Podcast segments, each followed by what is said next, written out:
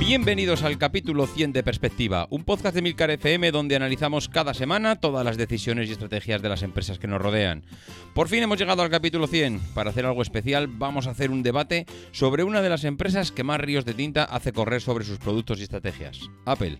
Pero para no hacerlo solo, me acompañan dos personas sobradamente especialistas de esta empresa y que me ayudarán a desgranar las principales estrategias de Apple a lo largo de su historia. Para saber quiénes son, tendrás que escuchar el capítulo. Si eres de los que les gusta estar informados, no lo dudes, sube el volumen y acompáñame. Yo soy David Isasi y hoy es 23 de abril de 2018. ¡Comenzamos! Muy buenas, ¿cómo estamos? Bueno, pues ¿quién lo iba a decir que 100 episodios después nos íbamos a volver a escuchar eh, la verdad es que para mí una auténtica, vamos, alegría, sorpresa.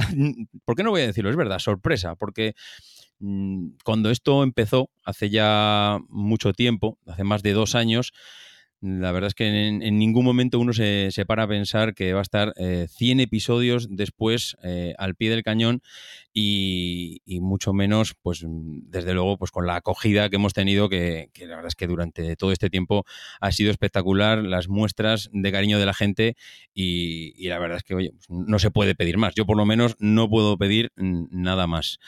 Eh, lo dicho, yo estoy realmente contento de estar aquí. Quería hacer un episodio un poquito diferente de lo habitual.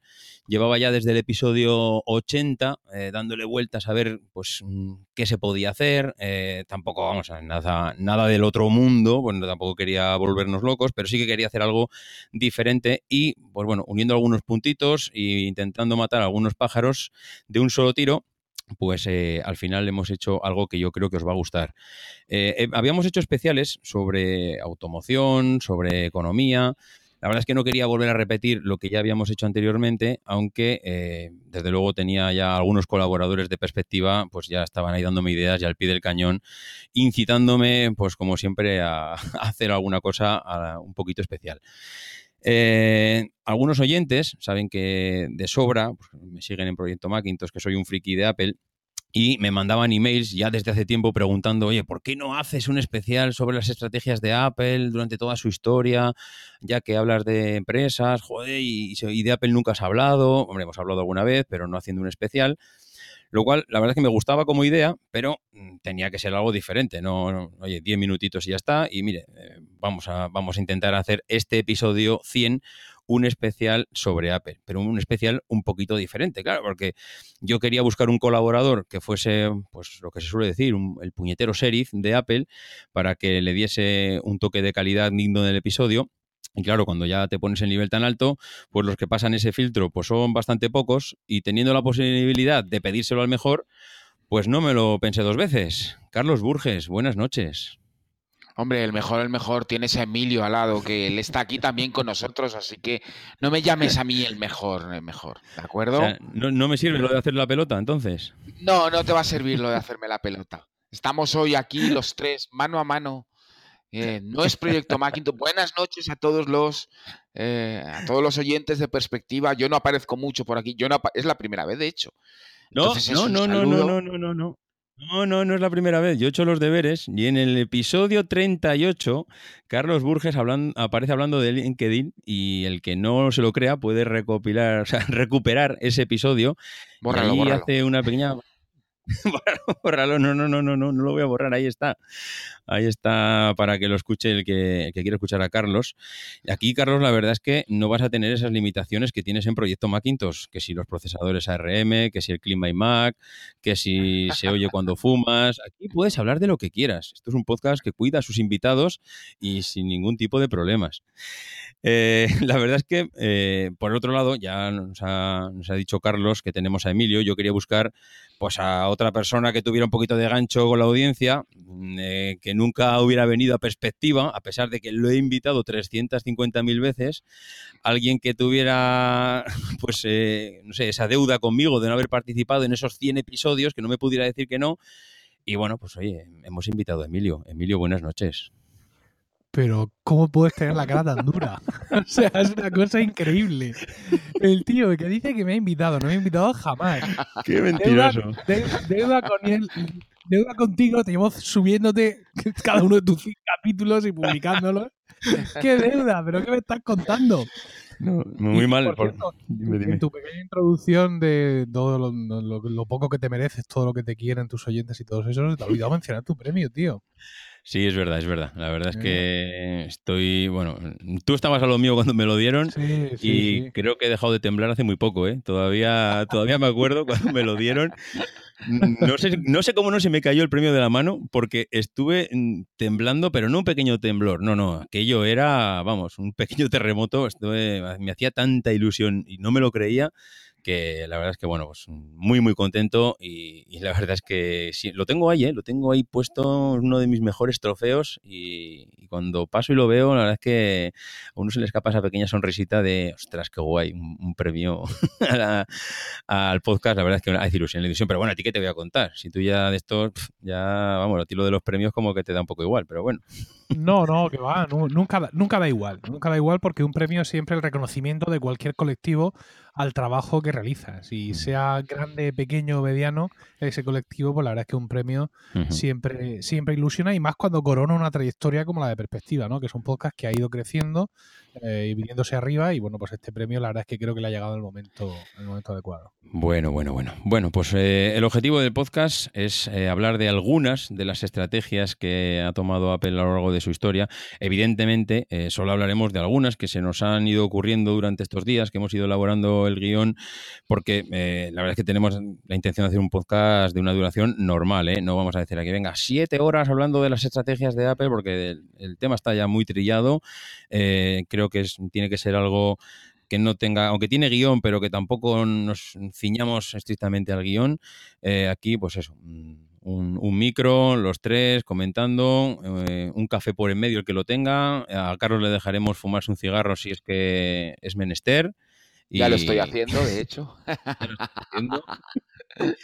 Así que, que, vamos allá. Hay, un, hay unos cuantos puntos en el guion que, bueno, ahí Carlos ha metido mano a saco porque yo hice, bueno, hice demasiado, empecé a meter demasiada paja cuando empecé a elaborarlo, pensando en elaborar un poco la historia y cuando Carlos me dijo, pero ¿dónde vas? ¿Dónde vas que nos vamos a pegar aquí hablando hasta las 5 de la mañana? Dice, vamos a centrar en unos cuantos puntos y, comentamos sobre ellos. El primero de los puntos, eh, y es algo que si no recuerdo mal creo que he puesto yo, es algo con, que para mí es una de las cosas que diferencia Apple sobre las demás empresas y que ha sido fiel durante toda su historia. Es una de las estrategias que podemos decir que todo el mundo la sabemos, pero que, eh, bueno, eh, ahí están los demás para copiarla si quisieran. Y algunos puede que lo hayan intentado, más o con más o menos intensidad, pero que es aquello de que todo el mundo lo sabe, pero que nadie lo hace. Y es que Apple lleva integrando software y hardware durante toda su historia. Y yo no sé los millones y millones de blogs que siempre se habrá dicho que aquello del ecosistema, que aquello de que al tener el hardware y el software integrado o, elaborado por uno mismo, siempre está optimizado lo lleva haciendo, pues, eh, si no me equivoco, desde el principio, desde que empezaron a elaborar el primer equipo en aquel garaje eh, Steve Jobs y, Bosnias, bueno, mm, parece que esa conjunción, y no vamos a entrar tampoco en el detalle de que si Microsoft, que si, eh, bueno, hay mucha historia, hay libros y libros, ríos de tinta que hablan de aquello, pero lo que sí que es cierto es que durante toda la historia de Apple, esta estrategia no ha variado. Y, y, para mí es una de las cosas que no entiendo por qué mm, parte de la competencia no he intentado, porque su competencia por aquella época más directa, que podía ser Microsoft, eligió otro camino diferente, pero los que, los que son un poco más, mm, digamos, su competencia más actual, tampoco les han tampoco les han copiado esa estrategia de decir, oye, venga, vamos a empezar desde cero, que a estos tíos les ha funcionado y, joder, oye, si es que esto, ya esto les ha funcionado y fíjate qué resultados tienen, vamos a seguir copiando. Eh, Carlos, tú como, no sé, ¿crees que esto ha sido algo fundamental dentro de la historia de Apple, esa integración de estas, de ambas cosas? Bueno, es fundamental eh, en una parte porque también han sido siempre muy exquisitos a la hora de construir sus plataformas de hardware. Es decir, ellos no se han atado nunca a una plataforma común de referencia y cuando lo han hecho se ha fue un error, ya lo veremos más adelante. Así que eh, esta integración muchas veces ha sido forzosa. Después están las diferentes estrategias que la compañía ha ido eligiendo, casi siempre después de la segunda venida de Jobs, por decirlo de alguna forma, eh, a la compañía, eh, donde eh, esta estrategia se ha fortificado mucho debido a todos los problemas que desde el nacimiento de Apple hasta 1997 ha tenido la compañía y los los diferentes aciertos que tuvo al principio y sobre todo los diferentes errores que tuvo en la, en la era entre jobs, por decir de alguna manera, que también hablaremos de ello. Pero sí, la integración de software y hardware es muy importante, pero yo creo que gran parte de esta integración eh, viene porque Apple no se ha querido atar nunca a las convenciones tecnológicas de, eh, del mercado y ha hecho siempre un poco la guerra por su cuenta y al hacer la guerra por su cuenta, evidentemente a nivel de software, pues también estaba forzada a, evidentemente, hacer la guerra por su cuenta. De hecho, discutió, y también lo veremos más adelante, con otros partners o con otros socios estratégicos de, eh, de, la compañía y eso supuso también cambios en su estrategia que también veremos más adelante a respecto del hardware y del software. Emilio. Bueno, la realidad es que eh, todo esto tiene mucha explicación si, si ves como, cuál es la definición de Apple como empresa. Apple es una empresa que fabrica hardware. Y una empresa que fabrica hardware eh, que empieza a fabricar su hardware en un momento en el que todo el mundo hacía la guerra por su cuenta. Yo era muy aficionado a, la informática cuando era muy crío y eh, me compraba una revista que se llamaba Mi Computer, no My Computer, no, Mi Computer. Entonces, pues recuerdo aquel entonces, pues todos los modelos de ordenador que había y todos tenían su propio sistema operativo. Mm, unos basados en una cosa, otros, pero cada uno su propio sistema operativo y al final pues hubo evidentemente una, una consolidación del, mercado de sistemas operativos en la que Apple no participó. Entonces, pues de, de esta manera Apple pervivido fabricando su hardware y su propio software. Esto es la diferencia de Microsoft. Microsoft es una empresa de software. Y es cierto, como dices, que ha habido otros fabricantes de hardware que han entrado a, digamos, a, esa lucha por el mercado, pero son fabricantes que o bien han entrado tarde, es decir, cuando ya había una consolidación de, Windows, por ejemplo, eh, hablando de los ordenadores de, los ordenadores personales, o bien que no han sabido leer, leer la jugada, porque es muy difícil, mm, como has comentado David, digamos, reiniciarse, ¿no? Empezar desde cero a estos niveles. Pero sí hay puntos de, la vida, de la vida de las empresas tecnológicas, donde te pasa un tren y te tienes que subir. Aquí, por ejemplo, hubo un tren que fue la revolución de los dispositivos eh, portátiles, ¿no? Cuando Apple sacó su iPhone con su propio sistema operativo teníamos ya a BlackBerry con su propio sistema operativo y teníamos ya a Nokia también con el Symbian, que podemos decir que era su propio sistema operativo, y los dispositivos eh, de Windows, no me acuerdo cómo se llamaban entonces, eh, de, estos, eh, estos, dispositivos que llevaban los Pocket PC, ya, yo, era muy fan también, que también tenían su propio sistema operativo. ¿Y qué es lo que ocurre? Cuando viene el aluvión de fabricantes a fabricar smartphones, ¿qué es lo que hacen? Intentan mantener un sistema propio para imitar a Apple, no, no lo hacen. Se van a replicar el mundo PC en el mundo de los dispositivos y empiezan todos a ponerle Android directamente. Entonces, claro, ahora ya es tarde. Ya es, tarde para, ya es tarde para que cualquiera, a no ser que los de Android se pongan muy, muy, muy puñeteros la gente de Google y le aprieten mucho, mucho, mucho los, eh, los, los, genitales. ¿Se puede decir mm. genitales en el podcast? Sí, hombre, sí. sí. A no ser que le aprieten muchísimo los genitales y fuercen a Samsung, que es el único capaz de hacer algo, yo pienso que, eh, bueno, pues ahí la competencia ha perdido esa oportunidad de replicar el modelo de Apple de yo fabrico mi hardware y fabrico a la vez mi propio software, lo cual me permite optimizaciones con el cual el resto de la competencia solo puede soñar. Pero no tienes la impresión que eh, llevamos diciendo, bueno, es que ya es un poco tarde para meterse en este berenjenal de hacer mi propio sistema operativo, que ah, digo para el resto de las empresas, porque al final es, claro, es que Apple me lleva 20, 30, 40 años de ventaja en esta historia, entonces me voy a poner ahora yo desde cero, pero claro, es que esto, si tomas la decisión en un momento y, y empiezas a arrancar y desarrollas, lo digo porque es que Samsung tiene una dependencia tal mm, de Android que si en un momento dado eh, Google dice, eh, venga, hasta aquí, yo empiezo a lanzar mis teléfonos, empiezo a lanzar mis historias y, ahí te quedas, dejo de dejar el, sistema operativo libre y, de repente te encuentras con un que no digo que pueda pasar en el corto plazo, porque yo creo que ambos se necesitan, pero que mm, realmente tu dispositivo depende de un tercero. Y es un tanto curioso que nadie dé ese salto definitivo de decir, oye, mira, que no te... Fíjate, Apple mismo ahora mismo está eh, en... Bueno, hemos estado comentando y seguramente comentaremos en el próximo proyecto Macintosh el tema de los ARM, pero fíjate, eh, ¿en qué momento no le está pareciendo tarde entrar ahí al tema de, oye, voy a lanzar con mis... bueno, voy a lanzar, es que lo digo como si estuviese pasando ya, que esto al final, como dice Carlos, no son más que rumores, pero eh, para Apple nunca le parece tarde meterse en un berenjenal. Y en cambio los demás parece que nunca terminan de dar el salto.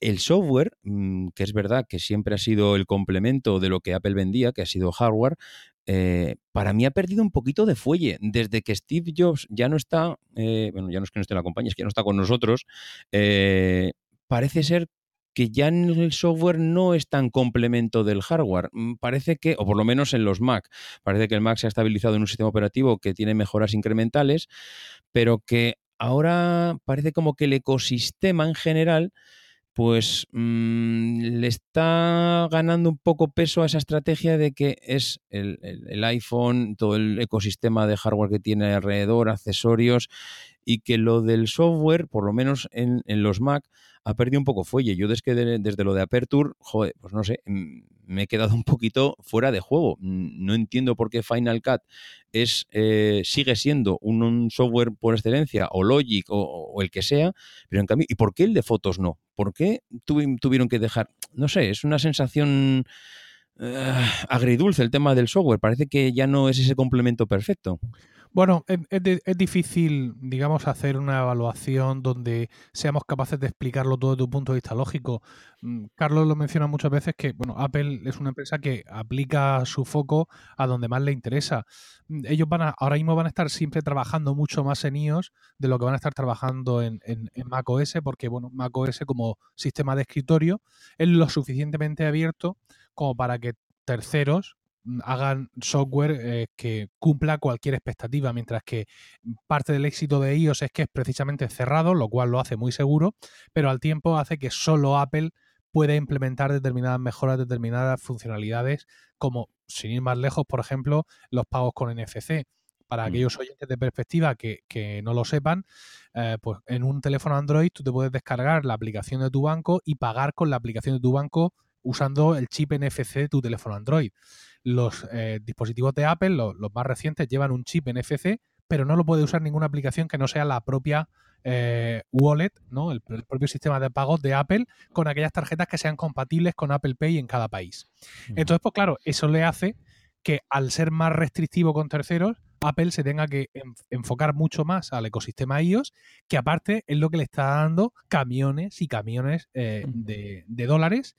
Y bueno, pues efectivamente macOS es un sistema más grande, es un sistema con mucho más tiempo que ya ha alcanzado un punto de madurez bastante más alto e insisto, al ser un sistema de escritorio mucho más abierto para que puedan ser los terceros los que fabriquen pues eh, eh, eh, ese Adobe Lightroom o, cualquier otro software que, pueda hacer exactamente lo mismo o incluso mejor que el software que pueda que pueda realizar Apple. Pero la base la base está en Mac OS es que mm, el problema o sea Aperture pues sí estaba muy bien yo también lo echo de menos pero es el portátil fabricado por Apple corriendo Mac OS programado por Apple lo que hace que las baterías de los portátiles duren lo que duran.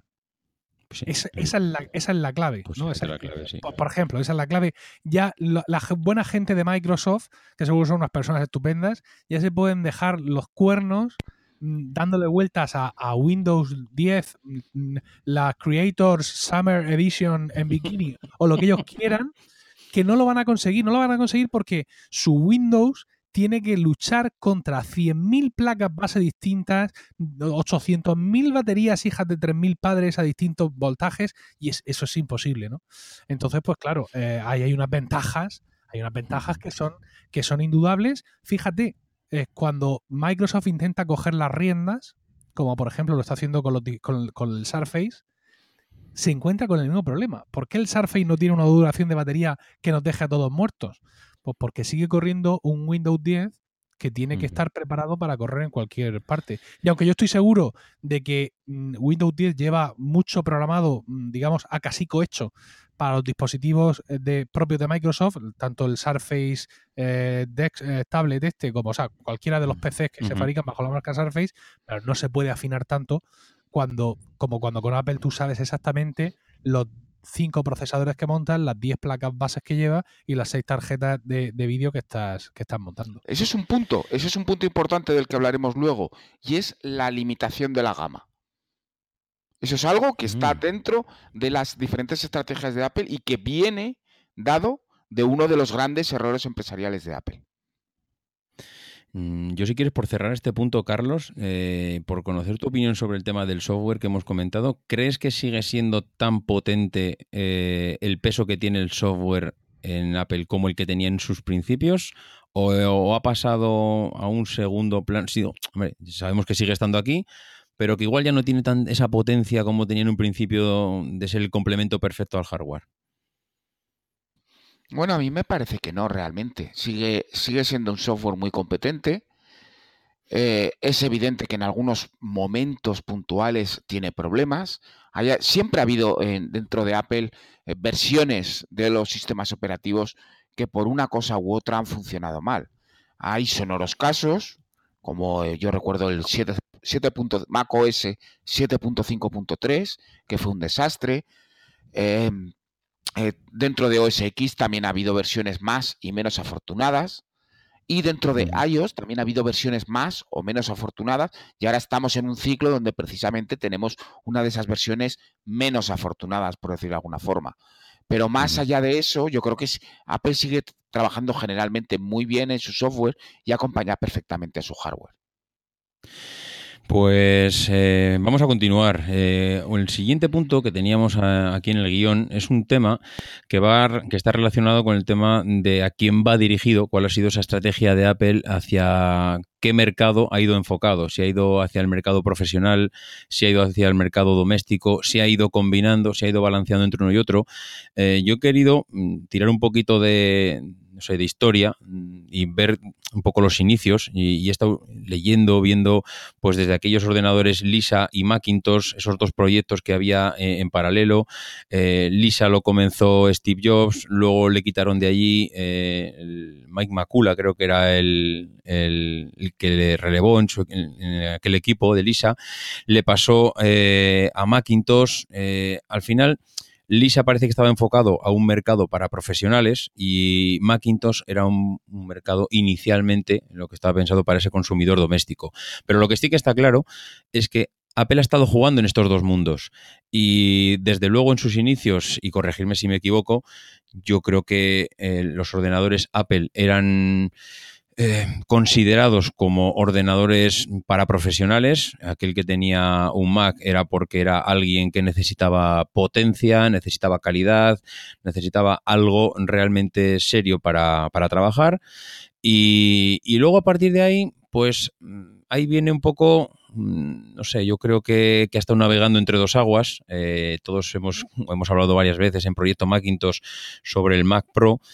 Y ahora mismo, mm, claro, a mí si me dicen eh, cuál es la estrategia de Apple en cuanto a qué mercado va dirigido, yo tendría que decir que va dirigido en general como empresa al, consumidor doméstico. Eh, yo creo que está más volcado en vender iPhones para abuelas y entenderme un poco la, metáfora, pero mm, creo que desde que a Tim Cook le dieron las riendas de la empresa, eh, él tiene claro que le han le iban a medir por resultados. Al final lo que no iba a conseguir nunca es ser Steve Jobs, eso él, yo creo que él lo sabe, todo el mundo lo tenía claro. Eh, a él mismo le dijeron, no intentes ser como yo, eh, tú eres el que tienes que guiar esta empresa como tú creas.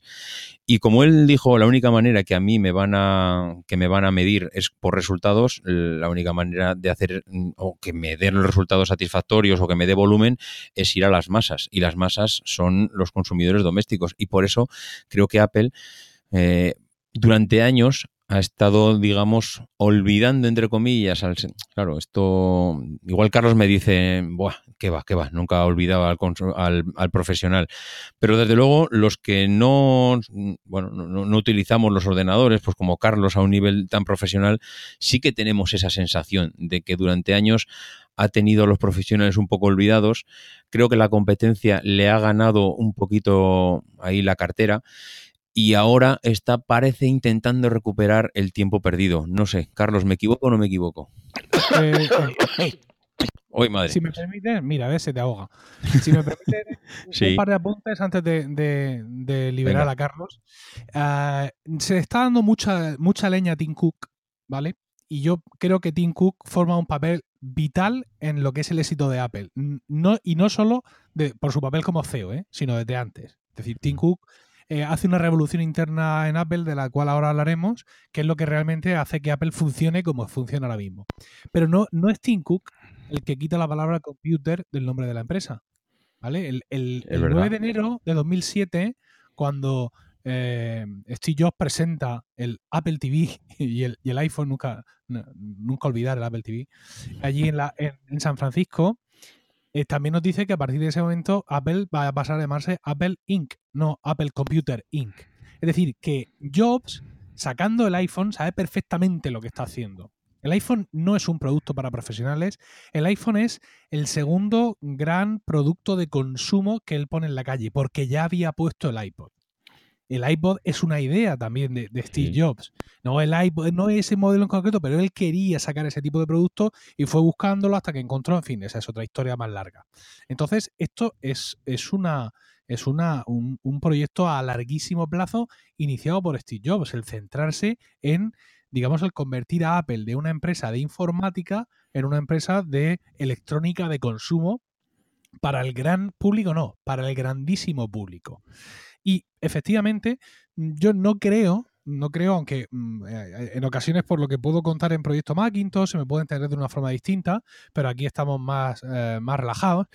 Ah, no creo que Apple haya abandonado el sector mm, profesional, es simplemente que eh, los profesionales cambian, los profesionales van teniendo distintos requerimientos y Apple se va enfocando a distintos sectores profesionales. Porque tú, David Sassi, tú que estás aquí hablando, tú eres un profesional de tu trabajo. Sí, sí. Tú usas tus dispositivos Apple. Sí, pero... ¿Tú, sientes que no tienes mm, poder bajo, bajo tus dedos delgados y musculosos para realizar tu trabajo? no, hombre, con tu MacBook Pro de 18 pulgadas. ese mismo. Con tu iPad Pro. Es decir, tú, tú, todo, tú, usas dispositivos Apple y como profesional te va perfectamente. Ahora, si nos centramos en determinar los profesionales a los que debe atender Apple por otros sectores, digamos, a los que más tradicionalmente ha atendido, pues hombre, es que una empresa también tiene derecho a pivotar y eh, elegir, digamos, a qué tipo de clientes va, a elegir. Hoy decía Marco Arment en Twitter que mm, desde su punto de vista los profesionales a los que más se refiere Apple a la hora de hacer sus productos pro son los programadores. Y que eso es una idea que él tiene y que cada movimiento que hace Apple relativo a dispositivos que se apellidan Pro, para él le confirma que son los programadores, esos grandes eh, profesionales a los que hoy atiende.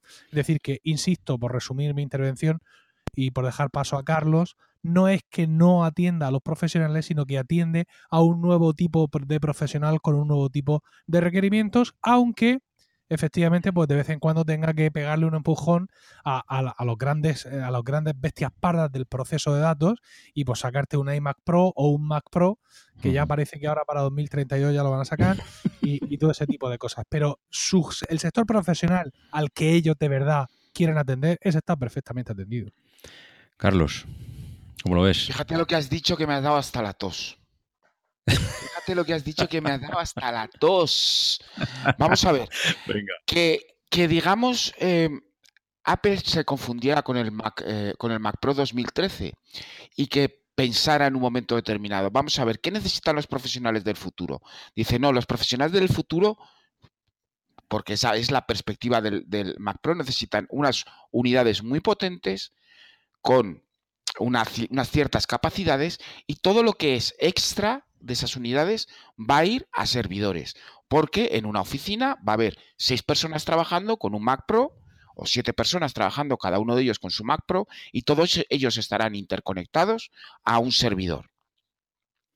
Pero Apple falló en eso, su perspectiva no fue adecuada.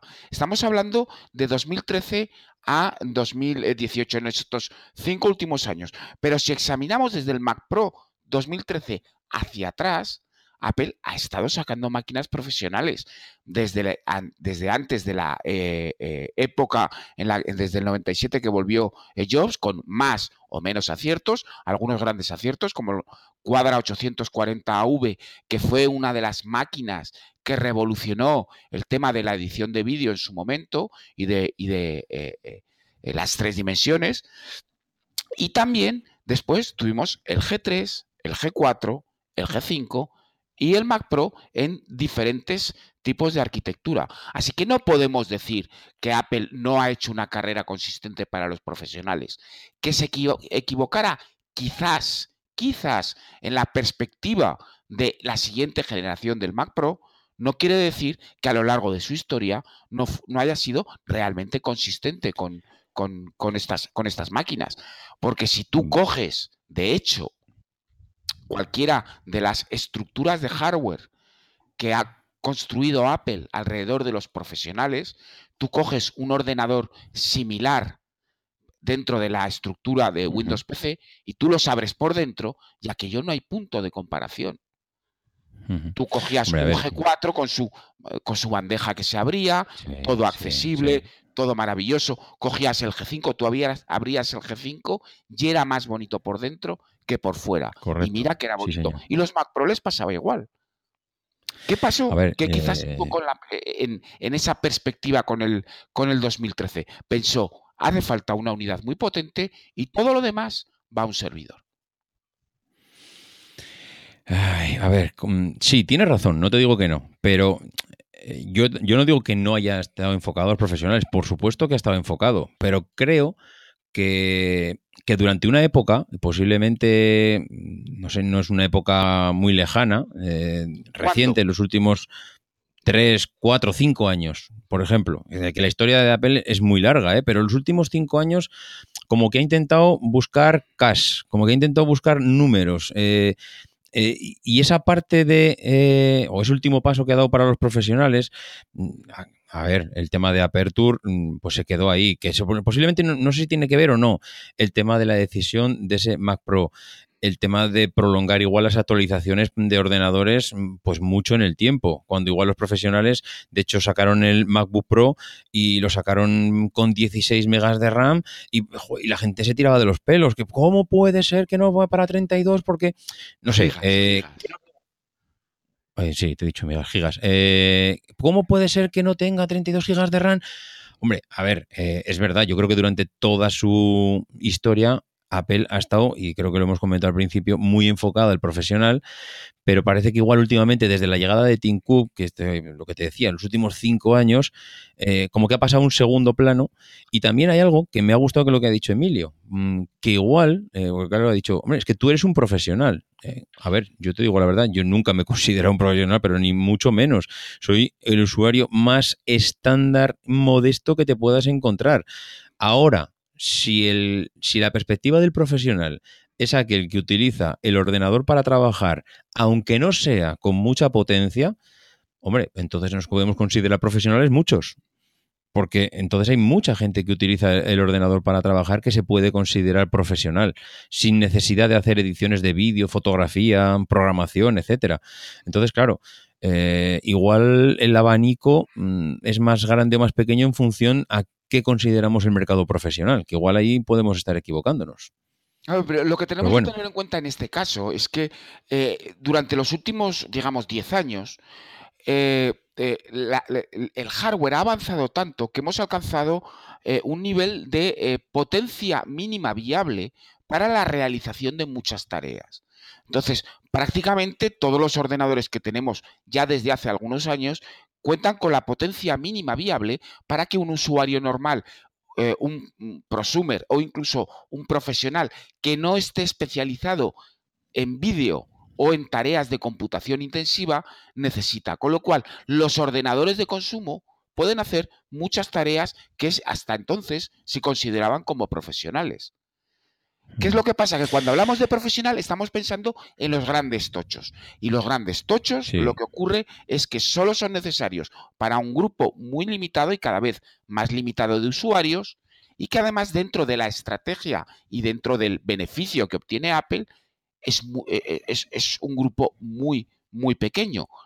Precisamente por esto, ahora mm. todos estos ordenadores profesionales, el enfoque que muchas compañías le dan a los productos súper profesionales es el de concept car, que es el que lanzan las grandes compañías de coches. Entonces, ellos lanzan un concept car y dicen, fijaros que estamos a tope con la tecnología y tal, pero luego esos concept car no los vemos en la calle, porque lo que la gente realmente necesita es un coche con más o menos potencia dentro del arco de lo que llamamos potencia mínima viable para realizar tus tareas del día a día, ya sea trabajar con documentos de texto o hacer una edición de vídeo más o menos decente. ¿De acuerdo? Pues... Así que llegados a este punto, realmente tenemos que reevaluar cuál es la posición del mercado profesional dentro de que eh, el Mac representa una pequeña cantidad dentro de la cuenta de beneficios y el mercado profesional representa todavía una cantidad mucho más pequeña dentro de la cuenta de beneficios del Mac. Pues eh, yo creo que este punto, a no ser que Emilio quiera comentar algo más, lo... Nada más, pues nada más por mi parte. Pues lo, vamos a dejar. Vamos a pasar al siguiente, que aquí, Carlos, yo desde luego eh, quiero reconocer que no sé a qué te estás refiriendo. El problema de los performa. He conocido los performa he conocido esos ordenadores, he podido tocarlos en, en, aquella época inicial mía donde pude tocar en la universidad ese tipo de ordenadores. Esto era una virgería de ordenador, pero ¿a qué, te refieres con el problema de los performa? Aquí aprendemos una... Eh, aquí vamos a ver una eh, cosa que aprendió Apple, Apple, perdón, en los años entre los años 80 y los años 90 y que ha definido a la compañía eh, durante el resto eh, durante la segunda avenida de Jobs, la segunda entrada de Jobs en la compañía, que es la acotación de la gama, es decir, una gama muy estrecha con un número muy determinado de dispositivos.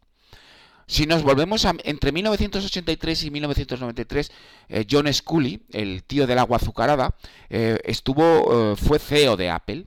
Entonces, este señor, que no era tonto, eh, quizá no, técnicamente no estaba eh, especialmente integrado dentro de lo que es el mundo de la tecnología, pero no era tonto y evidentemente estaban al tanto de lo que iba a ocurrir en el resto de los mercados. Se empezó a dar cuenta que IBM había creado una plataforma de hardware eh, común que muchos fabricantes de clónicos estaban utilizando y que tarde o temprano con diferentes características de hardware y que tarde o temprano alguien lanzaría un software mejor que el que utilizaba Apple.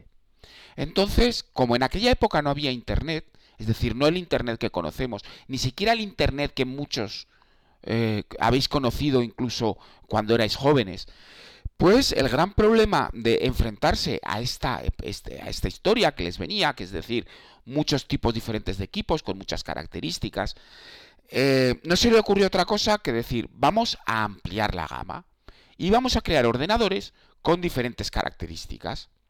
Y así, dentro de un mismo modelo, disponemos de características que todo el mundo puede necesitar, es decir, un modelo con unas características específicas, otro con unas características un poco mejores.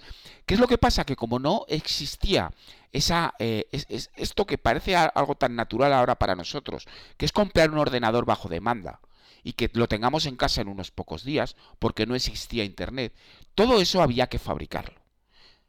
Y eso fueron los performas. Los performas, si vemos la historia de los performas, pensados como ordenadores de consumo, es, empieza en el año 93. Eh, que es, eh, digamos, ya la segunda parte una vez que se preparó todo este plan, y eh, duró entre el 93 y aproximadamente el año 96. Para poner un ejemplo específico de los performas, de, cómo estaba, de la locura que era esto, es decir, de los modelos que se fabricaban, en el año, aproximadamente en el año 95, Apple lanzó entre el 95 y el 96 un modelo que era el Performa 6200 CD. Bueno, pues existía el Performance 6200 CD, el 6205 CD, el 6210 CD, el 6214 CD, el 6216 CD, el 6218 CD, el 6220 CD, el 6230 CD, el 6260 CD, el 6290 CD, el 6300 CD y el 6310 y por no repetir el 6320 y el 6360. Imaginaros con el resto de modelos que más o menos eran más profesionales, más para la calle en esos mismos años, toda esta variedad. Había que construirlos todos y muchas veces no sabías qué modelo iba a ser el que el público iba a desear, con lo cual necesitabas tener stock. Y eso fue terrible para Apple, eso fue algo espantoso. ¿Qué aprendió la compañía de ello? No se podía tener una gama tan amplia para intentar competir con cientos y después miles de fabricantes de PCs con Windows que tenían una plataforma eh, común de hardware para ejecutar ese sistema operativo que vendría después, porque Windows 3.1, eh, Windows 3.11 no cuenta. El problema es lo que vino después. Eh, y a partir de allí intentar ampliar, vender más. De hecho, cuando hablamos de, de esos años, de hecho Apple estaba vendiendo muchos más, estaba vendiendo relativamente muchos ordenadores. Es decir, en el año 90 vendió 1,3 millones, que para aquella época era mucho. En el 91 2,1 millón. En el 92 2,5. En el 93 3,3. Y en el 94 3,8. El problema ya empezó en el 95, pero eso es algo de lo que hablaremos después cuando hablemos de los clónicos. Otro de los grandes errores de Apple. ¿Qué es lo que pasa? Bueno, pues lo que pasó es que sí estaba vendiendo más ordenadores, pero tenía una gama tan amplísima que era complicadísimo distribuir, fabricarlos, distribuirlos, que estuvieran disponibles eh, eh, a través de los eh, diferentes revendedores, que encima cargaban un precio excesivo sobre los productos de Apple. De ahí, Apple luego lanzó las Apple Store, otra de sus estrategias. Es decir, se ha acabado que todo el mundo cobre por mis ordenadores o cobre por mis dispositivos y mis accesorios una pasta inmensa muy por encima del precio de venta recomendado. Entonces, Apple se encontró con ese problema. ¿Qué es lo que ocurrió después? Llegó Jobs y dijo, señores, la gama se recorta. Hay tres modelos para uno, tres modelos para otro y tres modelos para otro. Y no hay más. Y de un error empresarial tenemos un resultado que sigue existiendo ahora. Que es decir, las gamas son muy cortas, entre otras cosas, porque así pueden adaptar perfectamente el software a gamas muy cortas. Muy bien, Carlos. Pues oye, después de toda esta lección que nos acabas de dar, yo creo que lo mejor es que pasemos al siguiente punto, porque yo ya es que, vamos, lo único que puedo hacer es quitarme el sombrero ante tanta explicación. Eh, el siguiente punto que teníamos en el guion era el tema de los clónicos y la licencia de macOS. Aquí también, pues eh, Apple yo creo que en su día tomó una estrategia que desde luego no ha cambiado. Es otra de las cosas que para mí son claves en la historia de Apple, esa decisión sobre si licenciar macOS sobre los ordenadores crónicos, eh, que ambas las han mantenido en el tiempo. Y mira que en determinadas situaciones eh, parece como que ah, eh, se rumoreaba, como siempre, que si le hubiese licenciado macOS se le hubiese ido mejor. Bueno, al final nunca lo hizo y... Bueno, de hecho sí que lo hizo. ¿Sí? Sí. ¿Ah, sí? En el año 95. Es que no lo sabías. No, no, no, no. no, ay, ay, ay, David. David. Sí, yo cuando, cuando lo he visto me has en el pillado. guion, me has madre pillado. mía. Eh, oyentes de perspectiva, eh, escuchad a Milka Daily. porque eso sí es un boca con papel. No, yo me- cuando lo he visto en el guion, Sí. digo, ah, mira, bueno, qué bien, qué, Qué qué tío, qué perspectiva ha tenido Isasi aquí y tal. No lo sabías. Esto No, fue, no, no, no, no. Y estaba la- convencido que nunca había licenciado macOS. Esto Ah, fue pues- cosa del alemán. Esto fue Venga, cosa venga, venga, de eh. nuestro querido amigo eh, Spindler. Aunque Spindler, sí, ese, sí, Spindler. Realmente. Spindler. Sí, Spindler, después de Skule llegó Spindler. Y pues venga, os cuento la historia, que es- es una historia muy Venga, interesante y muy molona. Resulta que eh, John Scully, en su intento por, eh, por llegar a las masas Y después de todo lo que os he contado de los Performa, que aquello fue, bueno, aquello, muchos ordenadores, a mí me consta que acabaron en eh, enterrados en pozos o en, zanjas eh, en medio del desierto porque no se podían vender aquellos stocks, aquellos stocks se quedaron clavados. Y el, siguiente paso es decir, ¿cómo llegamos a las masas? En un año específicamente en el que con la plataforma de eh, hardware de, de, PCs de referencia de IBM ya estaba puesta en marcha, de IBM y, digamos para eh, los fabricantes de clónicos, lo que ocurrió es que Apple dijo, pues para ampliar nuestra... Eh, nuestra opción, nuestras opciones, nuestro grupo de usuarios, vamos a licenciar macOS. Y exactamente planificaron todo para contrarrestar el efecto de Windows 95, porque Windows 95 fue el primer sistema, entre comillas, serio que lanzaba Microsoft, que era una fusilada del sistema operativo de Apple en muchos aspectos. Entonces llegó el año 95 y Apple ya había preparado una plataforma de hardware de referencia y empezó a licenciar macOS a fabricantes de clónicos, de, eh, Macs, que estaban eh, Radius, si no recuerdo mal, estaba eh, Power Computing, Power Wave, los Daystar, eh, los Power Tower y también los UMAX Super Mac.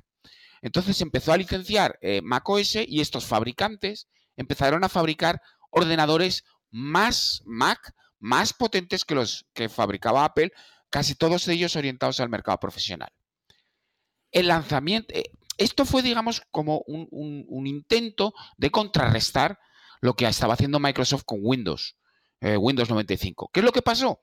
Bueno, pues en el año 95 aparecieron los primeros clones y Apple vendió 4,5 millones de ordenadores. En el año 96 esa cifra bajó a 4 millones y se vendieron 275.000 clones. Y fue el año 96 cuando Windows 95 empezó a extenderse como un cáncer, por decirlo de alguna forma, muy fea, pero como un cáncer. En el año 97 de 4 millones pasó a 2,8 millones de ordenadores. Y fue el mejor año para la venta de clones. Se vendieron 400.000 ordenadores. Y en el año 98 se vendieron 2 millones, 2,7 millones de Macs y se enviaron los primeros clones. ¿Por qué? Porque eh, Jobs volvió en el 97 eh, a Apple como CEO interino y lo primero que dijo fue, este programa de licencia de macOS desaparece y automáticamente se cortaron los lazos con todos los fabricantes de clones, con todas, eh, con todas esas licencias de macOS y el año 99, eh, eh, que fue dos años después de que llegara Steve Jobs, se recuperó un poco la venta de ordenadores Mac y se llegó a los 3,8 millones. Esa fue la aventura de la licencia de macOS. Estamos mm. hablando de, evidentemente, previo a Mac OS X. Se fue otra historia absolutamente diferente, en la que eh, Apple intentó eh, eh, captar una base de usuarios mayor, más amplia, intentando replicar el mismo modelo de negocio que estaba teniendo tanto éxito con Windows y que le estaba haciendo tanto daño. Y esa fue la, aventura que tuvieron y se dieron cuenta al final que con esta eh, estrategia, por decirlo de alguna forma, al final los únicos que se estaban beneficiando eran los fabricantes de clónicos, ellos estaban cobrando una miseria por licencia y ellos realmente no estaban ganando dinero y cada vez estaban vendiendo menos ordenadores, incluso, bueno, de hecho, en favor de los PCs clónicos con Windows 95. Pero hay una cosa, Carlos, que no me ha quedado clara y es, ellos licenciaron durante esa pequeña época, porque entiendo que, fue un año, dos años, cuando estuvieron licenciando. Fue desde el 95 hasta el 97. Y en el 97, Se, eh, en el 98 se, distribuyeron los últimos ordenadores clónicos eh, por el número de licencias vendidas, eh, todavía tenían licencias por, por eh, por utilizar y distribuir con estos ordenadores. Pero claro, estos fabricantes de clónicos hacían Macs mejores que los propios de Apple. Dobles procesadores, más RAM, mejores gráficas. Aquellos eran unos ordenadores más potentes que los Macs de, aquella época. Eh, y, además muy bien armados y muy bien trabajados. Y entonces el motivo de que se dejase de hacer aquello, porque claro, entiendo que las ventas tampoco acompañaban, eh, Apple dejó de vender, entiendo, aquellos sus ordenadores propios, empezaron a venderse los clónicos, que entiendo que serían a un precio inferior, y, y, las ventas, me imagino que fue lo que, lo que Jobs dijo que, oye, esto, este camino no es el adecuado, ¿no?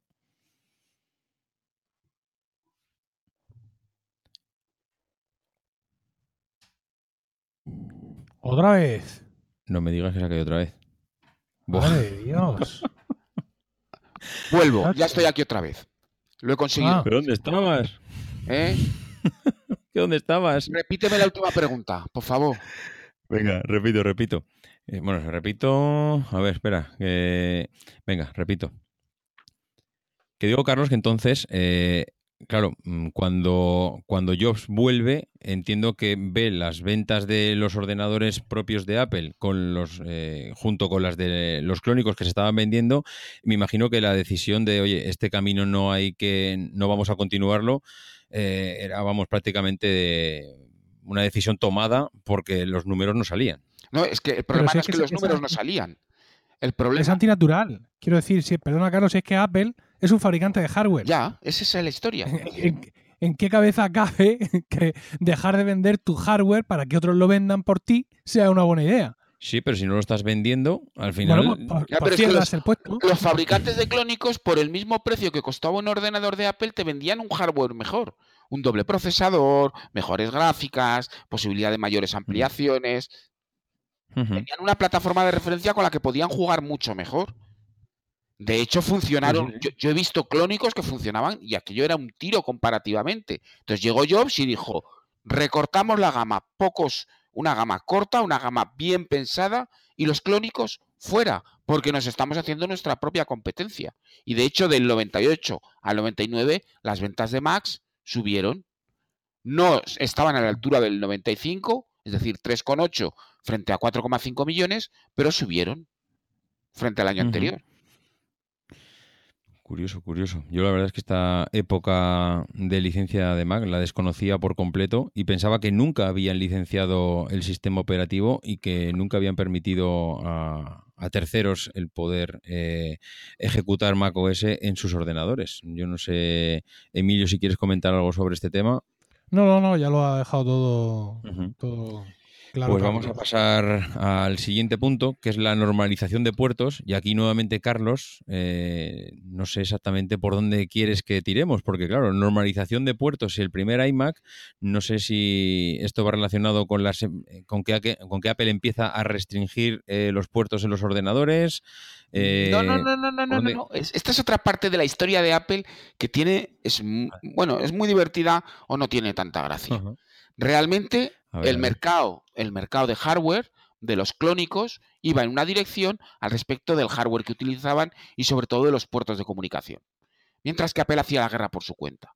Entonces, mientras la plataforma común de, hardware para, eh, para Windows tenía una serie de puertos muy normalizados para cosas muy sencillas, como era la comunicación con un ratón, Apple utilizaba puertos personalizados. De hecho, en el propio hardware de Apple, la RAM era siempre especial, las tarjetas eran tarjetas Nubus para slots PDS y siempre cosas de hardware muy exóticas. ¿Qué es lo que pasa? Que todo aquello era carísimo. Un ratón para Mac costaba cuatro veces más que un ratón para PC. Pues, había muchos más ordenadores para PC, con lo cual era mucho más fácil y además Apple cobraba unas, unos royalties por las licencias del uso de sus puertos y tecnologías propietarias altísimo. Las memorias, era lo, lo de las memorias era increíble. Eran para un modelo y el siguiente modelo eran dos tipos de memoria diferentes con unas características muy específicas de forma que costaban cuatro veces más más lo que te cargaban. Aquello era espantoso. ¿Qué es, lo fue, qué, es lo que fue importante en el iMac? Un ordenador de consumo. Pues Apple abandonó toda esa estrategia, mantuvo solo el fireware, porque el fireware también funcionó bastante bien en años eh, posteriores, en, durante algunos años en los ordenadores eh, PC con Windows, pero eh, permitió la introducción del el USB. Y eso, eso es un punto clave, porque a partir de allí muchos periféricos estándar empezaron a funcionar con el Mac, a veces escribiendo drivers, a veces directamente soportados por el sistema. Entonces parece que no, pero eso fue, digamos que Apple decidió que tenía que ponerse a la altura de lo que los usuarios y el mercado le demandaba, que era poder utilizar dispositivos a través de una serie de puertos convencionales, porque Apple seguía utilizando SCSI en algunos modelos, que sí que funcionaba mucho más rápido que otras opciones del mercado del PC con Windows, pero al final era... Eso es lo que te iba a decir, ¿eh? Eso es lo que te iba a decir. Yo es que recuerdo los ordenadores, los PowerPC y los anteriores que yo conocí en aquella época de universidad, que eh, sí que es cierto que cuando bueno no habías conocido el mundo el mundo Mac y de repente te presentan con oh, disco duros SCSI y cosas de este tipo dices ostras eh, esto qué es claro cuando luego lo veías funcionar las velocidades que tenían que tú podías eh, prácticamente sacar un disco duro en caliente cuando claro esto era desconocido totalmente para los que habían o los que habían como yo utilizado PCs y que era una auténtica mm, barbaridad hacer ciertas cosas. Y en ese momento dices esto es otro mundo. Claro, yo lo que nunca había, me había parado a pensar en esto que decías tú de la normalización de puertos, y es verdad, ahora que lo dices, eh, te doy toda la razón. Eso tuvo que ser un antes y un después en la, en la historia, en la historia de Apple. Absolutamente, absolutamente totalmente. Hay, por ejemplo, un detalle que eh, todo el mundo pasa por alto, y es que un día en una versión de ya en OS X, Apple introdujo el soporte para los eh, USB de em, dispositivos USB de clase 2. Eso implicaba que cualquier ratón y, cualquier webcam, cualquiera que cumpliera las especificaciones básicas del protocolo USB de clase 2, funcionaba en el Mac sin drivers. Y tardó muchos años en introducir esto. Pero claro, aquello era una revolución, porque podías comprar cualquier ratón USB, enchufarlo y arrular. Antes necesitabas primero o un ratón con un puerto específico, que era el puerto ADB, o un ratón USB y además unos drivers para que funcionara el ratón en el Mac. Aquello fue otra de esas pequeñas revoluciones, otras pequeñas eh, aceptaciones de que Apple no lo estaba haciendo bien y que tenía que alinearse con el mercado y alinearse con los usuarios de consumo, pero también con los usuarios profesionales, porque dejó de implementar soluciones de slot dentro de la placa de fantasía, que funcionaban muy bien para aquella época, pero que no eran realistas y empezó a utilizar PCI, que era lo que se utilizaba en los PCs, en la gama profesionales. O sea que en un momento determinado Apple giró su estrategia y dijo, vamos a dejar de ser tan exclusivos y vamos a adaptarnos a lo que el mercado eh, realmente eh, está utilizando y vamos a ofrecer nuestra propia vista en ocasiones de lo que es, son estos estándares que van a requerir el uso de drivers especiales diseñados para Mac, pero al menos podías coger una tarjeta eh, PCI con su BIOS para PCI, o yo recuerdo haber flasheado tarjetas de PC con la BIOS de tarjetas gráficas de PC con la BIOS eh, para Mac para enchufarlas en un G4 y hacerlas funcionar y, aquello funcionaba. Emilio, ¿lo ves tan, tan clave como, como, lo comenta Carlos? Porque yo la verdad es que no había caído y, es verdad que, igual si no tomas una decisión de este tipo te puedes quedar un poco fuera del mercado. Sí, lo que pasa es que también mm, esas particularidades le dan cierta, cierta fortaleza a Apple mm, como todo lo que hemos comentado durante todo el programa, derivado de tener el control completo sobre, sobre todo tu ecosistema, ¿no? Es decir, si tú estás usando unos puertos si no vamos a llamarlos propietarios, vamos a llamarlos sí específicos tuyos o que tú eres el que más los controla. Pues propietarios. Llámalo propietarios, Emilio, eran pues propietarios. Mira, eh, los llamamos propietarios, pues claro, esos puertos te están ofreciendo unas características como no te está ofreciendo nada en el mercado. Hoy todavía Apple lo hace, ¿eh? es decir, que eh, los teléfonos, los dispositivos iOS se cargan con el puerto Lightning. Y, todavía pues hay, hay, cosas que aunque no sean propietarias, como por ejemplo el Thunderbolt 3, pero es cierto que eh, está mucho más presente. La conexión Thunderbolt, la conexión Firewire, por ejemplo, no son propietarios, pero siempre han estado mucho más presentes y mucho más mimados en el, en el, en el mundo Mac que en el, que en el, que en el, resto de los dispositivos. Porque Apple fue parte de ese desarrollo. Eso es importante decirlo.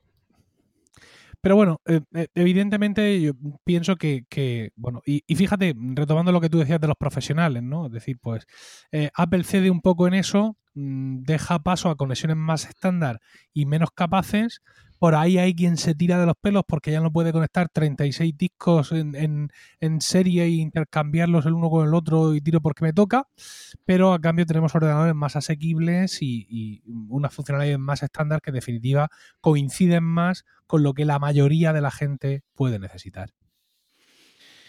Pues eh, mira, mm, la verdad es que un punto que no pensaba en un primer momento que pudiera ser tan, tan clave, eh, de verdad que, ahora que lo ha comentado Carlos y con el comentario tuyo, Emilio, sí que es cierto que pudo ser más, eh, más importante de lo que pudo parecer en, un principio. Aquí vamos a dar el salto, nunca mejor dicho, porque el siguiente punto habla de eso y, yo ahí nunca, o sea, nunca, no, he, terminado de ver ese enfoque de eh, el salto a OS X y la traición del mercado tradicional de Apple. ¿Por qué el mercado? ¿Por qué esa traición, Carlos? ¿Por, cómo lo ves así? vamos a contar otra, otra batallita de abuelos. Eh, los que vivimos la transición de Mac OS 9, que fue la última a, eh, OS X, en aquella época el mercado de Apple, el profesional, porque prácticamente todo el mercado de Apple en aquella época era profesional. El mercado de consumo antes del iMac existía muy, e, e, era relativamente pequeño, por decir de alguna forma, pero sí seguía vendiendo muchas máquinas, eh, eh, digamos, profesionales, estaba muy relacionado con el mundo de eh, la autoedición, es decir, imprentas, servicios gráficos, diseño gráfico, maquetación. Es algo, una relación que había generado Apple con diferentes fabricantes, con Aldus, con Adobe, con Quark, durante muchos años y de hecho, muchos de estos fabricantes primero desarrollaban el producto para Mac y después lo, eh, eh, lo integraban eh, para Windows. Hay que recordar que Apple fue la primera empresa que lanzó una impresora láser de consumo que la gente podía comprar. Era muy cara, pero la podías comprar. Y en aquella época, para los, las pequeñas imprentas, no tener que hacer una plancha, sino que imprimir con una láser un vegetal, emulsionar una plancha y luego imprimir, aquello era una revolución fue Apple y revolucionó gran parte del mundo de la edición y de la impresión en aquellos años. ¿Qué es lo que pasó? Que Apple decidió que Mac OS 9 era un sistema que estaba obsoleto, es decir, Mac OS, no el que conocemos ahora, sino el, de entonces, estaba obsoleto, era un sistema eh, monohilo, no era multihilo, se colgaba una aplicación y se colgaba todo el ordenador, aquello era un follón, y decidió saltar a OS X. ¿Qué es lo que pasó? Que sus principales socios dentro del mercado creativo, a la sazón y especialmente eh, eran eh, eh, Macromedia, primero Aldus, Aldus fue adquirida por Macromedia, Adobe y después Quark, decidieron que aquello no les gustaba. Entonces, ¿qué hicieron? por un lado, lanzaron versiones para Windows, en otros casos retrasaron las versiones para OS X, y en otros casos, con, en concreto el de Quark, el CEO de Quark de aquella época llegó a decir que si querían utilizar la nueva versión de Quark, que dejaran el Mac y se compraran un PC.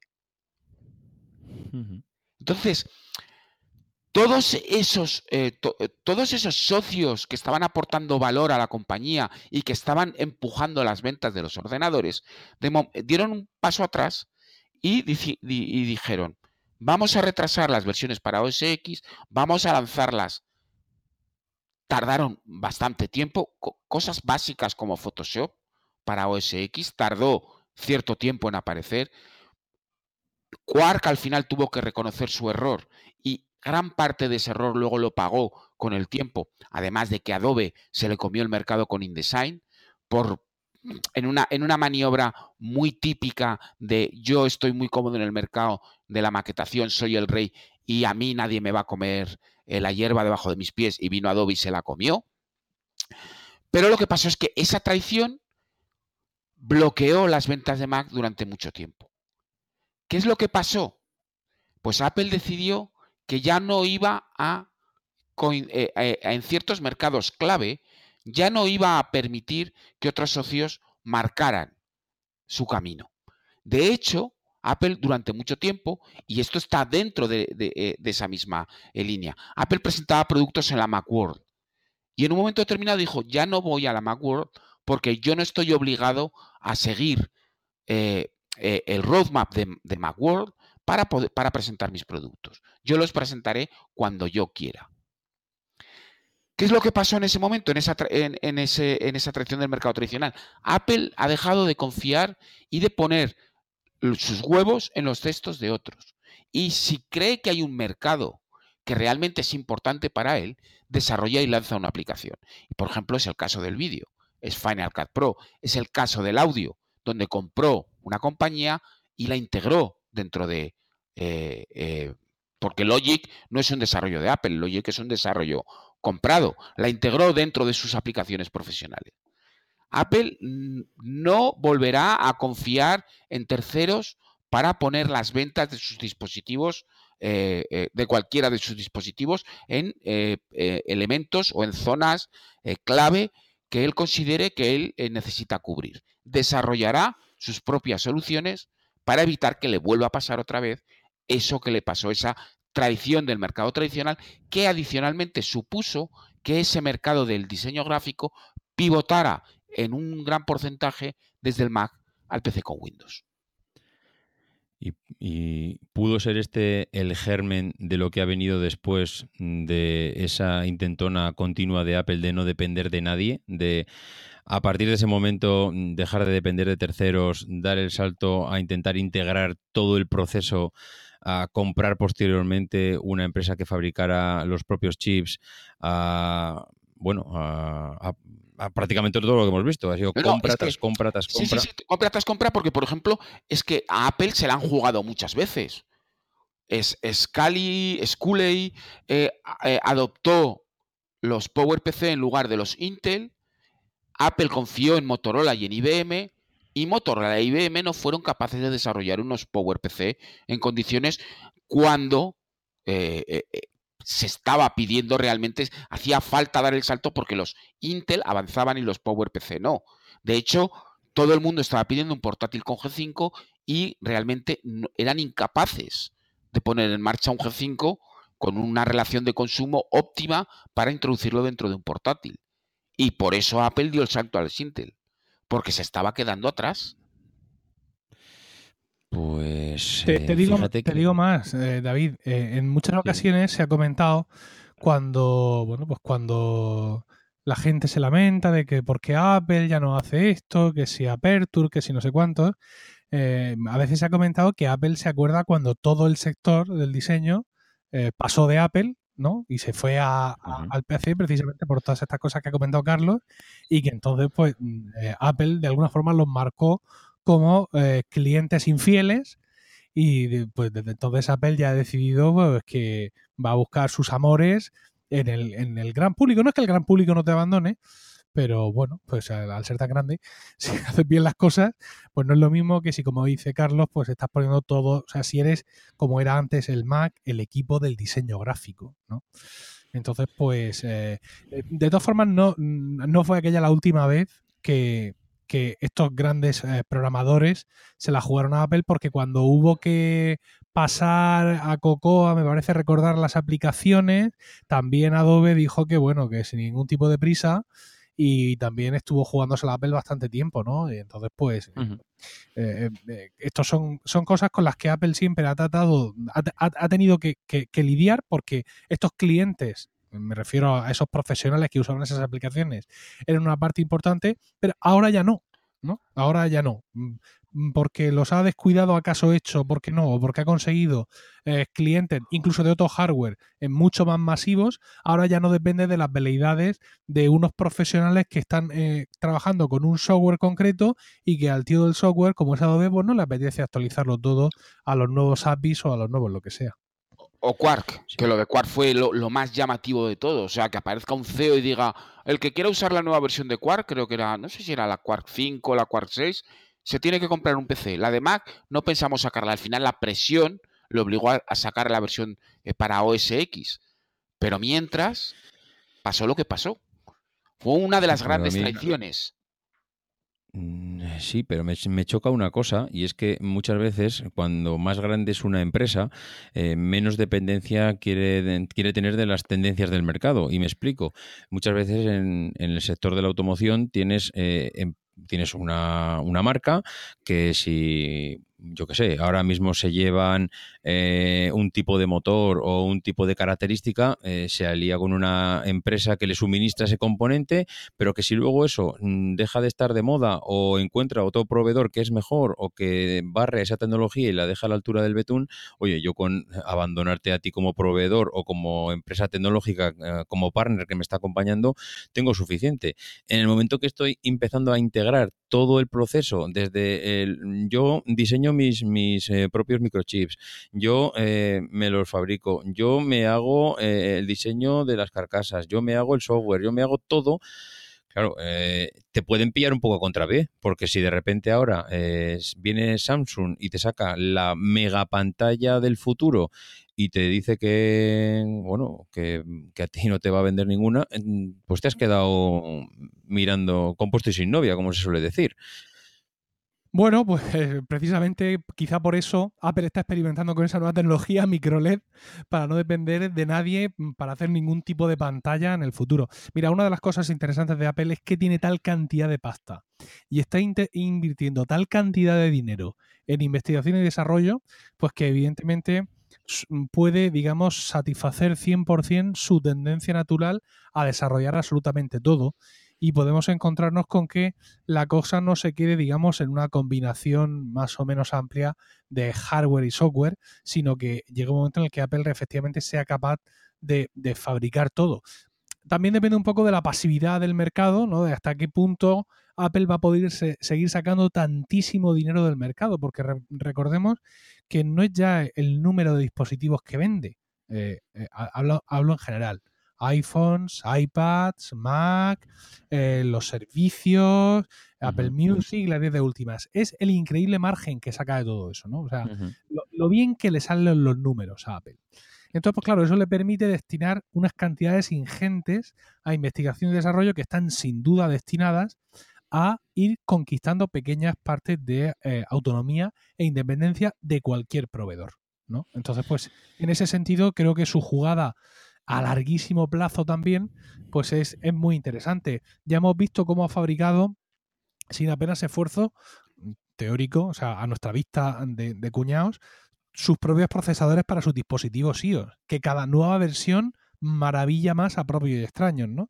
Y todo eso pues lleva mucha parte de investigación y desarrollo detrás y efectivamente ahora pueden estar tratando de exportar ese modelo a los procesadores para, para, para Mac, que eh, es algo más complejo, bastante más complejo, que va a tardar más tiempo en dar frutos, pero hay una cosa que juega a su favor y es el que tienen mucho dinero, tienen un montón de dinero y tiempo eh, para gastárselo. Entonces, pues si el timón lo mantienen fuerte, podemos estar viendo cómo una empresa puede llegar a ser absolutamente autónoma en todo, incluso David, en, la alimentación eléctrica. ¿no? Han sacado una nota de prensa ahora diciendo que todas sus sedes en todo el mundo se alimentan con energía 100% renovable y autogestionada y movidas de esas, ¿no? Entonces, pues bueno, está claro que efectivamente si algo han aprendido del pasado es a intentar depender de cuanta menos gente externa mejor. Es, es, muy clave esto, es muy clave porque en aquella época no había iPods, no había iPhone, lo único que vendían eran ordenadores. Y vendían ordenadores además para un nicho muy específico de gente. Y si sus socios tradicionales les fallaron, no van a dejar que esto vuelva a pasar no van a confiar en nadie, van a comprar la compañía, van a adquirir el conocimiento, van a decidir cuál es el nicho de mercado que les interesa eh, combatir, por ejemplo en el caso de Final Cut eh, con vídeo, y tendrán su producto, su hardware, su software, todo bien pensado, todo bien atado, y no van a depender y no piensan depender de, terceros por el palo que se llevaron precisamente en aquellos años. Pues eh, me parece súper interesante este punto porque yo creo que de verdad que marca una línea pues para mí decisiva sobre dónde quiere ir Apple y cómo quiere integrar toda esa parte y dejar de depender de terceros. Pero hablando de dejar de depender, hay, bueno, hay una cosa que yo creo que va a ser nuestro último punto de hoy, que es el tema de la diversificación a los servicios. Para mí hay una cosa que el señor Tim Cook, a pesar de las críticas que recibe, yo creo que está siendo clave en el éxito de Apple y, creo que está haciendo una labor, vamos, de quitarse el sombrero, porque ha hecho para mí ya esto lo justifica todo dentro de la época, porque al final yo creo que un CEO tiene que tomar mm, eh, durante la época que tiene su mandato o la dirección de la empresa, tiene que tomar un par de decisiones que marcan un poco el rumbo. Luego, evidentemente, en el día a día, pues toma muchas decisiones, pero el timón hacia dónde hay que ir eh, es el que, el que marca un poco cuál ha sido el estilo de dirección que ha tenido eh, durante ese mandato. Y él yo creo que, aparte de lo que comentaba yo antes, de intentar sacar eh, números, que evidentemente yo creo que es la parte la más importante de un CEO de una compañía es que los accionistas ganen más dinero y yo creo que eso no hay más que ver eh, dónde están las acciones de Apple cuando él cogió la empresa y dónde están ahora. Pero hay otra cosa que es muy importante y es que el riesgo que tomas cuando mm, llevas vendiendo un determinado producto durante tantísimos años. Y en el caso de Apple, claro, lleva, lleva tirando del mundo de los ordenadores, del mundo de los reproductores de música, los teléfonos, creo que igual durante demasiado tiempo y ahora Apple lleva intentando pivotar hacia una parte cada vez más importante de su cuenta de resultados, que es el mundo de los servicios. Eh, ha habido igual otras partes, porque también hay, todavía seguimos sin tener claro qué pasa con el tema de los coches, hacia dónde van. Ya hemos escuchado a Carlos en el proyecto Macintosh hablar de este tema. Parece que además tenía razón, porque cualquiera le lleva la contraria a Carlos, después de las lecciones que nos da, cualquiera le, contradice. Entonces, parece ser que tenía razón, que no acabaremos viendo el logo de la manzana en el salpicadero de un coche, sino que lo acabaremos viendo como algún tipo de servicio integrado dentro de lo que es el paquete de un coche, pero que está intentando pivotar hacia otras cosas que intenten restarle peligro en el caso de que eh, la industria vaya hacia un lado o hacia otro. La inteligencia artificial, los servicios de streaming, el, eh, vídeo. Los contenidos, los contenidos. Los contenidos en general. Es decir, hay algo que se está mascando en, en las bambalinas de Apple y es que, mm, que, tampoco creo que ellos lo saben, ¿eh? O sea, yo creo que están tocando todas las teclas posibles para que no les pillen a contrapié de ninguna, pero que tienen claro que la industria va a dar un paso dentro de X años o X meses, porque nunca se sabe dónde, cuándo va a dar el paso, y no quieren quedarse fuera. Y creo que Tim está intentando no quedarse fuera de este juego. ¿Cómo veis vosotros el tema este de esa diversificación a los servicios cada vez más importante? Carlos, ah, Emilio. Venga, empiezo yo. Yo tengo una perspectiva de esto diferente. No, lo sé si exactamente diferente. Eh, el gran producto de Apple ahora mismo es el iPhone, sin duda alguna. No, no, no hay. ¿Qué es lo que pasa? Hay otros jugadores en el mercado, otros players en el mercado que están también trabajando el tema de los eh, smartphones. ¿Y qué es lo que está ocurriendo en estos momentos? Que estamos llegando al eh, punto de saturación del mercado. Eso quiere decir que a partir de cierto momento todos los smart, todos los teléfonos que hay en el mercado son inteligentes y a partir de allí solo hay una lucha por arañar o por arrastrar usuarios de una plataforma a otra. ¿Qué es lo que pasa? Si tú no tienes una plataforma de servicios con la que retener a tus usuarios, cualquier novedad o cualquier cosa que haga la competencia te puede te puede arañar usuarios. O puede aparecer un tercero y como tú no tienes nada que ofrecer para retener a tus usuarios, inmediatamente ese tercero puede, porque su teléfono, su sistema operativo hace lo mismo que hace el tuyo y quizás lo hace mejor. Pero tú no tienes nada con que retener a tus usuarios y de ahí vienen los servicios. Con los servicios Apple no solo gana mucho dinero, sino que además ofrece a sus usuarios una razón muy poderosa para no irse a otro lado, porque cuenta con su tienda de música, sus tiendas de vídeos, sus servicios de streaming, ahora los contenidos. Es una medida primero de retención y luego es una medida que en un mercado absolutamente saturado, en el que ya no hay posibilidad de vender más iPhones, sino de renovar los existentes y quizás arañar un 2%, un 3%, un 5% al mercado de Android, retener esos usuarios que tiene. Esa es, yo creo, la perspectiva que tiene ahora mismo Apple de sus servicios. Quedan muy pocos mercados clave en estos momentos. Apple está, eh, uno de sus mercados claves es India. Está teniendo muchos problemas en India porque la legislación actual en India obliga a, Apple a hacer muchas cosas, como fabricar en el país, eh, etcétera. Con lo cual, mercados masivos donde introducirse cada vez quedan menos, o prácticamente ya no quedan. Con lo cual, debe tener una estrategia para retener a sus usuarios de forma que no venga otro ofreciendo el mismo producto en las mismas condiciones, más barato o quizá mejor, o dejarse arrastrar la gente por el mundo Android, porque Google sí que entiende el tema de los servicios, lo lleva entendiendo desde el principio. Realmente Android no es más que un, hub central donde gestionar todos los diferentes servicios eh, de Google y ofrecer algo que Apple no tiene. Realmente eh, el, punto de vista es ese, ¿no? Es decir, eh, hay un momento en el que para determinado número, para determinado grupo de usuarios, llega un punto en el que las plataformas son intercambiables. Entonces, lo que Apple intenta es reducir al máximo esa intercambiabilidad. Mm, ¿Lo hace cómo? Lo hace potenciando sus aplicaciones, las aplicaciones nativas del sistema, lo hace potenciando un ecosistema brutal de aplicaciones, o sea, el, el App Store como servicio al, usuario de un dispositivo iOS. Y lo hace también pues, con otra serie de cosas que deben de ser exclusivas para los, para los dispositivos de Apple y que te van a hacer quedarte, eh, quedarte allí. Al final vamos a tener siempre las voces discordantes, ¿no? O sea, ¿por qué iMessage solo está en iOS? ¿Por qué una futura plataforma de televisión de Apple, mm, vamos a llamarla, no sé cómo llamarla, Dios mío, esto es un dolor de cabeza, pero yo que sé, Apple Streaming, ¿vale? ¿Por qué eso solo podría verse en dispositivos Apple?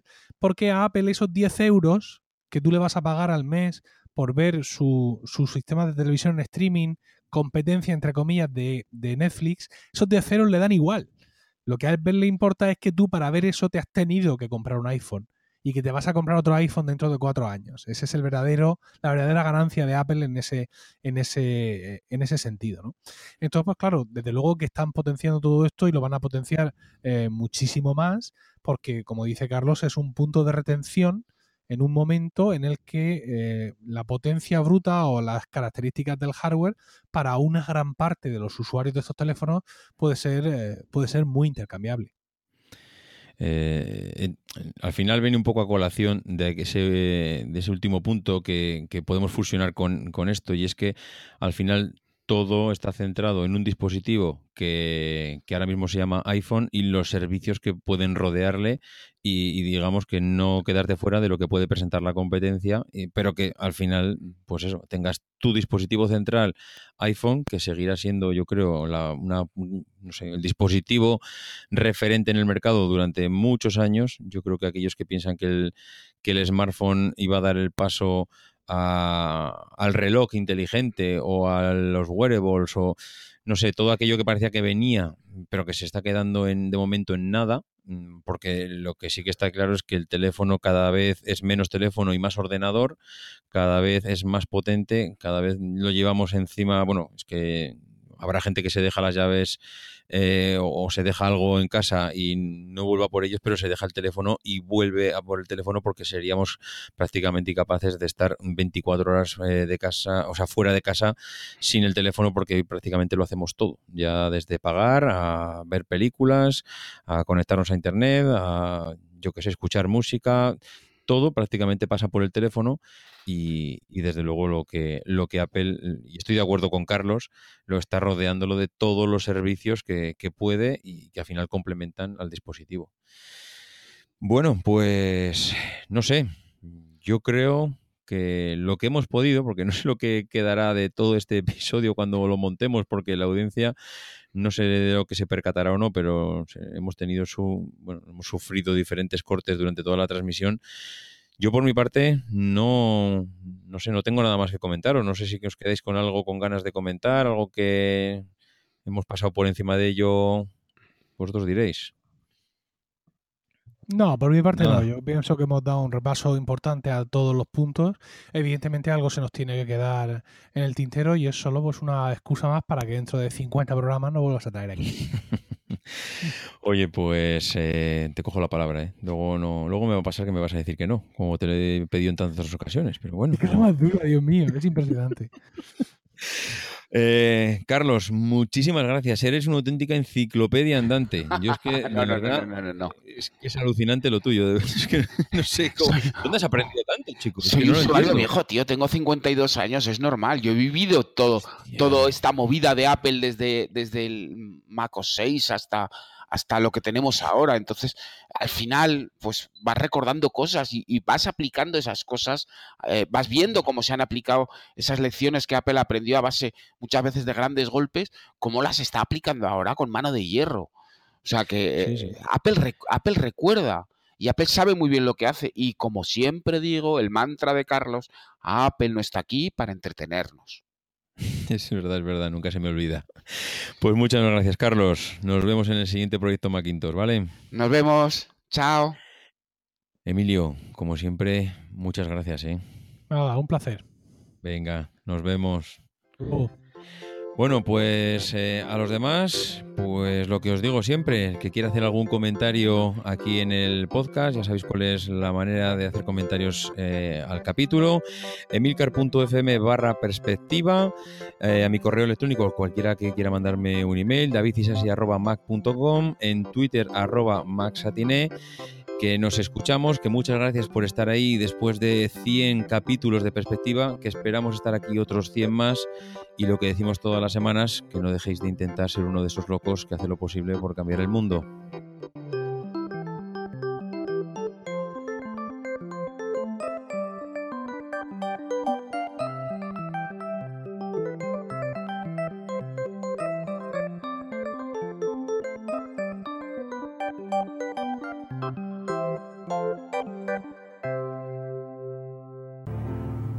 Because the people who are crazy enough to think they can change the world are the ones who do.